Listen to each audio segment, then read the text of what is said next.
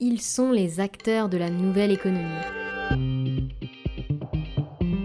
Bonjour, mon nom est Chloé Daloya. Bienvenue dans The Nest Culture. Un podcast d'entrevue où avec moi vous partez à la rencontre d'entreprises innovantes et inspirantes qui bousculent les codes et participent à l'émergence de nouveaux modes de travail. D'ailleurs, est-ce que vous savez vraiment ce que c'est que la culture d'entreprise?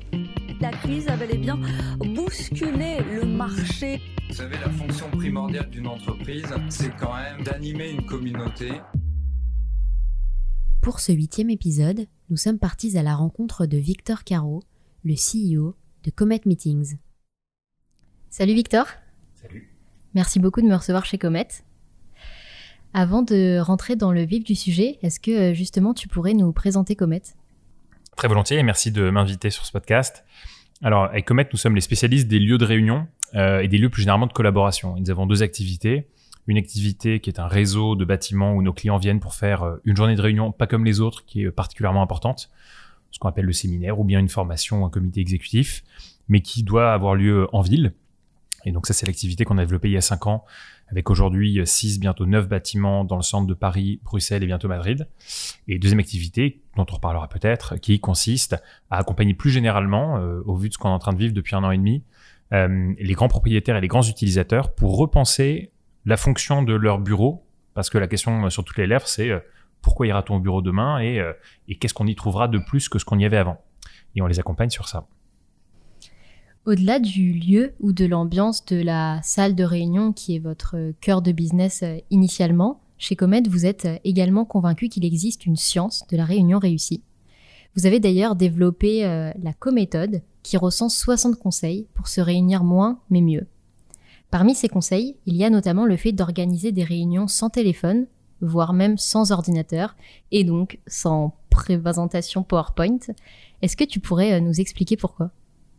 Oui, alors effectivement, l'histoire de cette méthode euh, repose sur notre conviction que pour réussir une réunion, alors déjà, sur une première conviction qui est qu'on fait tous beaucoup trop de réunions et qu'il y en a plein qui devraient ne pas avoir lieu. Et qu'en revanche, parmi les réunions qui devraient avoir lieu, bah, on, trouve généralement les moments où les grandes décisions se prennent dans une année et où les équipes se réunissent, se retrouvent, et que ces moments-là sont les moments les plus cruciaux de l'année d'une boîte. Sauf que on a trop souvent tendance à bâcler ces réunions et à les faire dans un cadre qui ne soit pas le plus propice pour que les, euh, les énergies se libèrent, et souvent euh, en s'y prenant comme des manches sur le contenu. Et donc ce qu'on s'est dit, c'est qu'on voulait d'un côté créer le contenant et des lieux avec le service haut de gamme, euh, mais à un prix euh, abordable pour que nos clients puissent se réunir, mais qu'en fait on voulait aller aussi plus loin et qu'on voulait les accompagner sur le contenu. Et donc notamment il y a deux ans et quelques, on a développé euh, cette cométhode qui est ce, bouquin qui peut se lire en, une minute euh, si on ne lit que les titres, en, en une vingtaine de minutes si on lit tout, et qui répertorie les 60 conseils qui vont faire qu'on va tous arrêter de rater nos réunions, voire même qu'on va commencer à les réussir. Et, euh, et, et, dedans, effectivement, il y a deux de, ces, deux de ces conseils qui tournent autour du téléphone et de la présentation. Du téléphone parce que en moyenne, dans une réunion, au bout de 10 minutes, il y a forcément quelqu'un qui sort un téléphone de sa poche. Et qu'est-ce qui se passe? Bon, déjà, c'est pas agréable pour celui qui est en train de parler. Et en plus de ça, des études ont montré que lorsqu'on sort son téléphone et qu'on écoute que d'une oreille euh, une réunion, bah, en fait, on a le QI de quelqu'un euh, après une nuit blanche. Donc, c'est pas terrible si on veut euh, essayer de stimuler un peu l'intelligence collective du groupe. Donc, ça, c'est une chose. Et la deuxième, c'est sur les présentations. Je pense qu'on a tous vécu des présentations où on vit tous des présentations à rallonge de temps en temps et qu'en fait l'objectif c'est de suivre la même méthode que celle des, euh, des, des, des, grands messes Apple par exemple, et c'est de limiter le nombre de slides, de limiter le temps de parole de chacun, je vais essayer d'être bref, et, euh, et surtout de s'assurer quand on passe sur des slides euh, avec des centaines de chiffres et, et, et, de, de caractères, mais au contraire avoir des slides extrêmement épurés, parce que c'est ce qui fait que l'audience sera d'autant plus à l'écoute qu'elle ne sera pas en train de lire la page, mais qu'elle essaiera de comprendre ce que vraiment tu essaies de dire. Je lisais d'ailleurs dans la méthode qu'il y avait certains euh, CEO, je crois, qui, euh, qui imposent euh, à leurs employés de faire euh, des présentations avec un maximum de slides et surtout un, une taille de police euh, énorme pour être sûr qu'en fait ça va pas être des, enfin qu'ils vont pas partir du principe qu'il faut charger les slides parce que euh, on est limité en, termes de nombre de slides. Ouais, exactement. Et ça peut sembler paradoxal, mais moins on met de contenu sur une page, plus on a intérêt à avoir réfléchi à ce qu'on a envie de raconter. Euh, parce que il faudra vraiment le présenter et ce sera pas juste un graphe que les trois quarts des gens ne liront pas en se disant elle est sûrement très très smart cette slide là, il faudra pour le coup vraiment se demander, euh, se demander ce qu'on a envie de faire passer comme message. C'est ça. Ça force à être impactant. En lisant euh, la, la méthode également, il y a un point qui m'avait particulièrement interpellé. C'est le fait de donner une note aux réunions auxquelles on assiste. Euh, comme tous les autres conseils, il me semble, vous les appliquez aussi en interne chez Comet. Comment est-ce que vous parvenez à éviter les retours euh, politiquement corrects, on va dire, parce que j'imagine que c'est pas forcément évident pour tout le monde de noter une réunion organisée par un de ses collègues ou, un de ses supérieurs.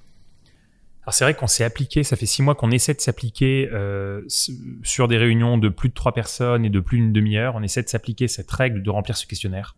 Entre nous, c'est une vraie rigueur euh, et cette année, on a eu beaucoup, beaucoup euh, de, de, de sujets à gérer. Et donc, on ne l'applique pas 100% du temps, mais notre objectif, c'est de l'appliquer 100% du temps. Et euh, la manière qu'on a trouvé pour que les réponses soient aussi honnêtes que possible, c'est d'anonymiser. Mais on n'anonymise pas euh, à l'échelle globale, on le fait par équipe. Et donc, euh, on a créé des sous-ensembles généralement d'une dizaine à quinzaine de personnes. Et donc, tu seras par exemple dans la team RH comme et là, ce sera à, à, cette maille anonymisée. Et on te demande systématiquement de quelle équipe, dans quelle équipe tu es, quel est le type de réunion que tu fais? Est-ce que c'est une formation? Est-ce que c'est un, une réunion projet? Est-ce que c'est un stirco? Ainsi de suite. Et ensuite, de noter ta réunion sur son impact. mais à la fois te demander de 0 à 10 à quel point est-ce que tu considères qu'elle a été réussie c'est compliqué de d'avoir un critère qui soit absolument infaillible. Donc avant tout, on part de on a une question vraiment dans le ressenti qui est à quel point est-ce qu'elle a été selon toi impactante. Mais ensuite, on va dans le concret. On a choisi en tant qu'équipe 7 des 60 conseils qui nous semblent être primordiaux. Et ces 7 60 conseils, on cherche, euh, on demande si les 7 ont été appliqués. Et s'ils n'ont pas été appliqués tous les 7, on te demande lequel n'a pas été appliqué. Et c'est tout. Donc c'est un questionnaire que tu peux remplir en littéralement 15 secondes, euh, mais qui nous permet derrière et qui va nous permettre derrière, dans les prochains mois, de tirer de la data pour voir euh, qu'est-ce qui cloche, quel type de réunion cloche et sur quoi est-ce qu'on est le plus mauvais. D'accord. Et quels sont du coup les, points les plus importants à évaluer selon toi? Alors nous, on a identifié donc euh, sept, euh, sept raisons, enfin sept, euh, sept conseils principaux. Le premier qui est, je pense, le plus important, c'est est-ce que cette réunion a vraiment du sens? Parce qu'en fait, la question qu'on n'a pas tellement tendance à se poser, c'est la réunion que j'ai dans mon agenda, bah, est-ce que c'est légitime que j'ai cette réunion?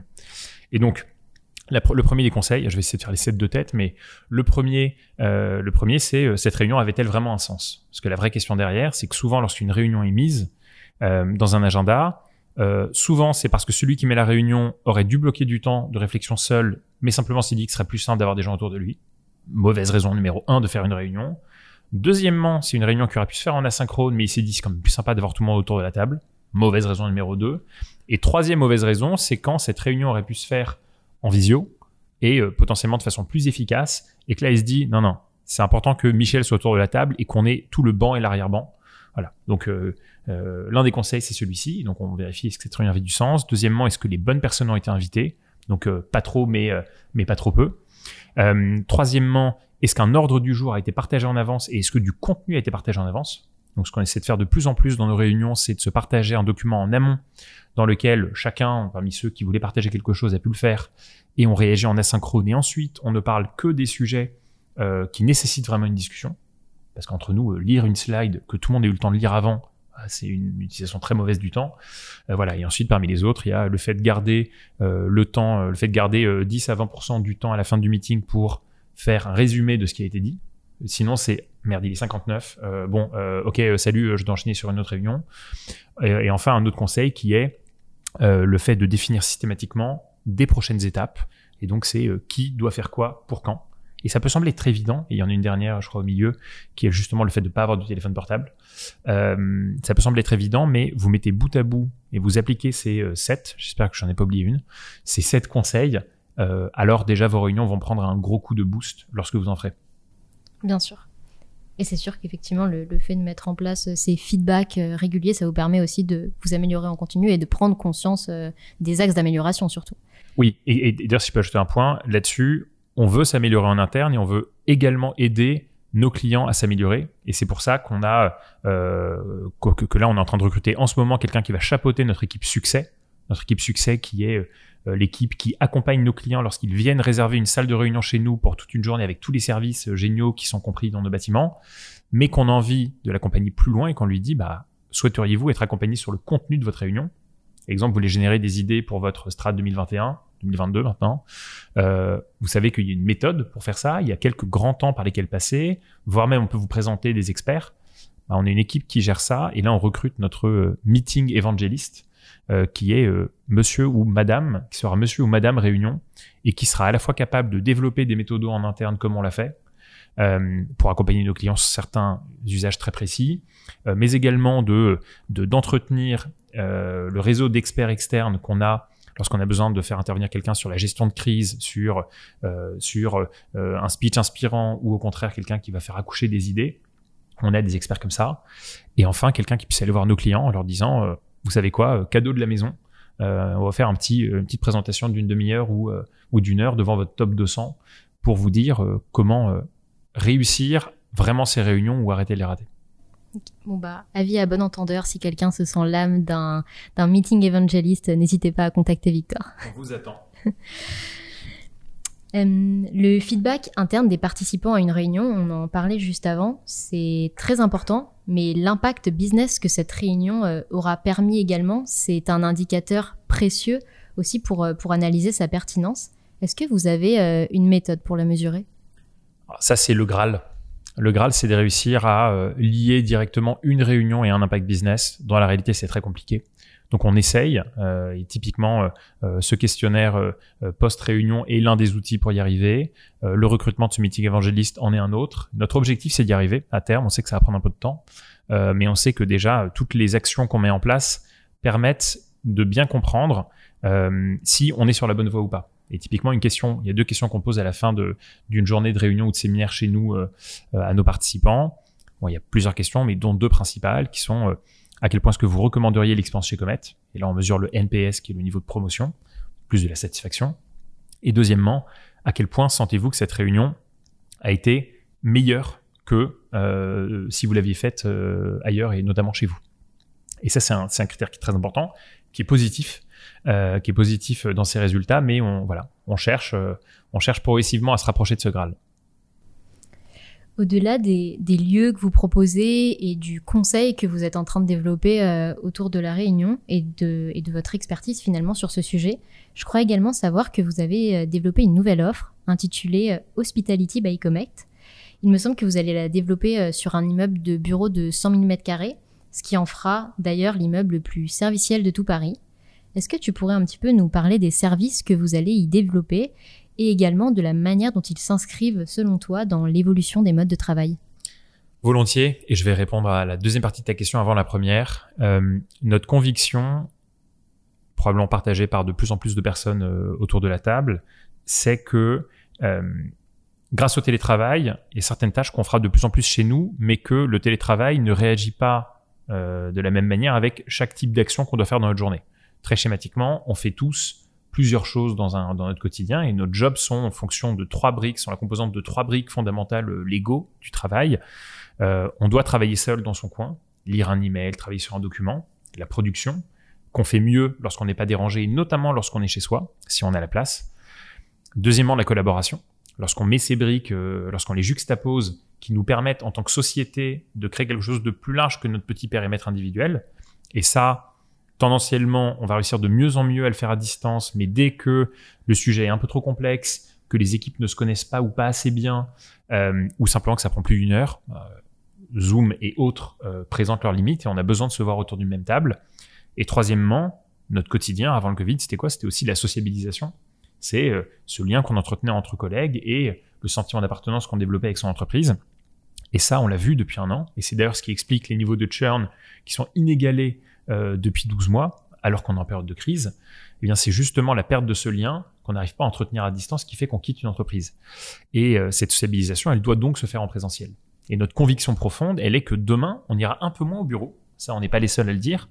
Mais en revanche, euh, ce qu'on était les seuls à dire il y a quelques mois et, et, derrière lequel on commence à avoir beaucoup de traction, c'est qu'on ira avant tout au bureau pour un moment de réunion et pour un moment de collaboration. On ira beaucoup moins pour aller se mettre derrière un bureau, ce qui a beaucoup d'implications, notamment pour des secteurs comme JLL, c'est euh, est-ce que finalement les utilisateurs demain n'auront pas besoin d'avoir autant, voire plus de salles de réunion que de postes de travail en interne, et ainsi de suite. Et ça signifie deux choses. Ça signifie qu'il y aura besoin de beaucoup plus de flexibilité dans les bâtiments de bureaux pour faire en sorte euh, que des entreprises aient la possibilité de louer des surfaces, notamment, mais pas seulement, des salles de réunion uniquement lorsqu'elles en auront besoin. Euh, et également, ça, ça signifie qu'il faudra amener beaucoup plus de services dans les bâtiments de bureaux pour faire en sorte que toi, moi, tout le monde comprenions pourquoi nous devrons retourner au bureau demain et pourquoi il y aura beaucoup plus à trouver au bureau que ce qu'on a chez soi. Euh, voilà. Et donc finalement, c'est notre cœur d'expertise. Si on se dit que le bureau euh, va tendanciellement devenir un lieu de réunion, et on est les seuls à savoir faire ça vraiment bien, euh, ce qui signifie qu'on a mis cette expertise euh, euh, au profit de, au service d'un certain nombre de grands propriétaires et de grands utilisateurs depuis deux ans, et que là, on a désormais pas seulement un bâtiment de 100 000 m2, mais on en a six de gros gabarits qu'on a signés et dans lesquels on va opérer. Je réponds à ta première partie de question. trois types de services. Deux qui sont de la flexibilité, un qui est du service pour pour l'employé final. Ce service pour l'employé final, si je schématise, c'est euh, c'est de se dire que tout le monde euh, a le droit d'aller dans des bureaux qui ressemblent à ceux de Google, avec autant de services qui donnent autant envie de s'y réunir, avec un accueil qui est vraiment euh, accueillant, avec des espaces communs type place du village, avec du service, des espaces barista, une programmation événementielle solide et, attrayante. Donc ça, on le propose dans ces bâtiments, typiquement dans Lumière de Primonial sur 100 000 m2. Et à côté de ça, on offre deux solutions de flexibilité pour les entreprises qui sont présentes dans ces bâtiments et qui vont se dire, tiens, j'ai besoin de temps en temps d'avoir euh, quelques postes de travail en plus ou quelques salles de réunion en plus que j'ai pas envie d'avoir euh, sur mes surfaces en privatif. Et donc là, ce qu'on fait, c'est qu'on propose euh, des postes de travail à la demande, des salles de réunion Comet à la demande. Et là, ce qu'on fait, c'est qu'on design les espaces comme on le fait dans le bâtiment Comet, on opère les services et on commercialise à la journée, au mois, à l'année.